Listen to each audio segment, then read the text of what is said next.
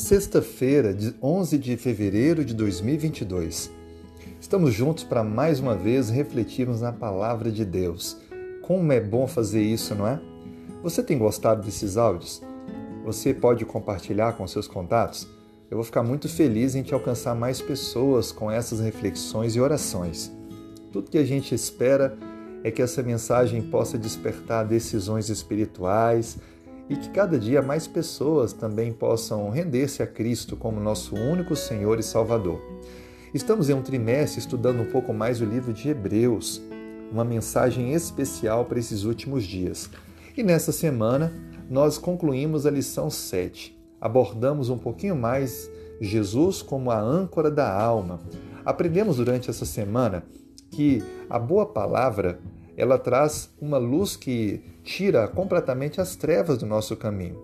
Aprendemos que Deus ele quer dar aos seus filhos fiéis o dom do Espírito Santo e quer que nós experimentemos um pouquinho daquilo que ele vai nos ofertar na eternidade, as manifestações divinas, os poderes do mundo vindouro.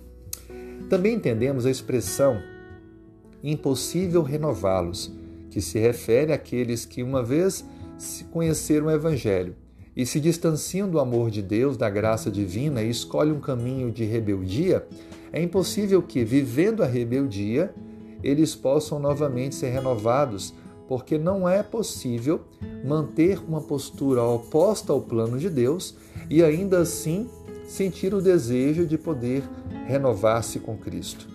É preciso abandonar os erros, é preciso abandonar a velha vida para recomeçar uma caminhada com Deus. A graça está disponível para todos.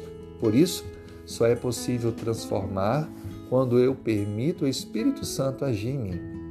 Também entendemos um pouquinho melhor que precisamos mostrar o nosso amor a Deus servindo aos outros, porque essa é a verdadeira essência do cristianismo, o amor.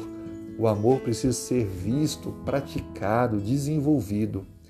E também estudamos ontem que Cristo, ele é a confirmação do juramento que o Pai fez conosco, ao Cristo dar a sua vida por nós, como semente de Abraão, ele então é assenta-se à direita do Pai e dá então validade à promessa feita de salvação à humanidade. Que, que pontos podemos tirar de conclusão do tema de hoje? Bom, dois personagens bíblicos resumem muito bem a humanidade. João e Judas, que viveram no tempo de Jesus, foram discípulos de Jesus. Os dois andaram com Cristo, os dois experimentaram algo especial.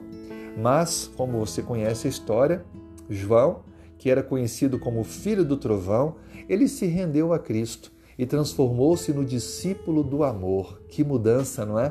Que mudança extraordinária. Toda pessoa, não importa quão difícil ela seja, que aceita, que olha para Cristo e permite o Espírito Santo agir em sua vida, também passa por esse processo de completa mudança, uma mudança para melhor. Agora, Judas, ele não se rendeu a Cristo. Ele rejeitou a oferta feita por Cristo e por isso ele acabou de maneira tão triste com o fim da sua vida. Há pessoas que rejeitam constantemente o amor de Deus e o Espírito Santo não pode efetuar a mudança que é necessária enquanto você e eu não abrirmos o coração e dermos acesso a Ele.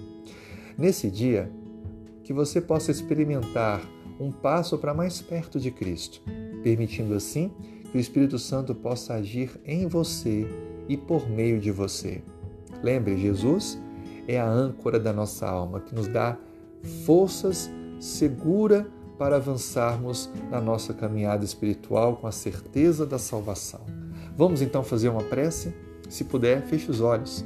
Senhor, muito obrigado por Cristo, nosso Salvador. Nos transforme, que o Espírito Santo possa agir em nós e fazer todas as mudanças que são necessárias. Nós oramos em nome de Jesus. Amém. Que Deus te abençoe e tenha um excelente dia.